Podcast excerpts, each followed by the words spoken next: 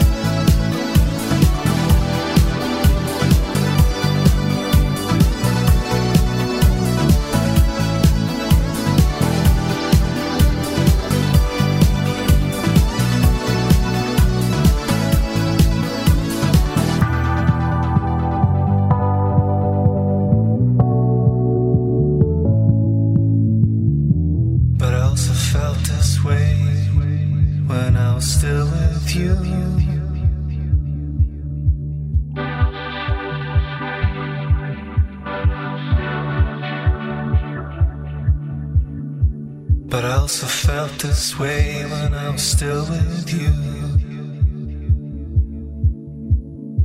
Yes, of course, I miss you and I miss you bad.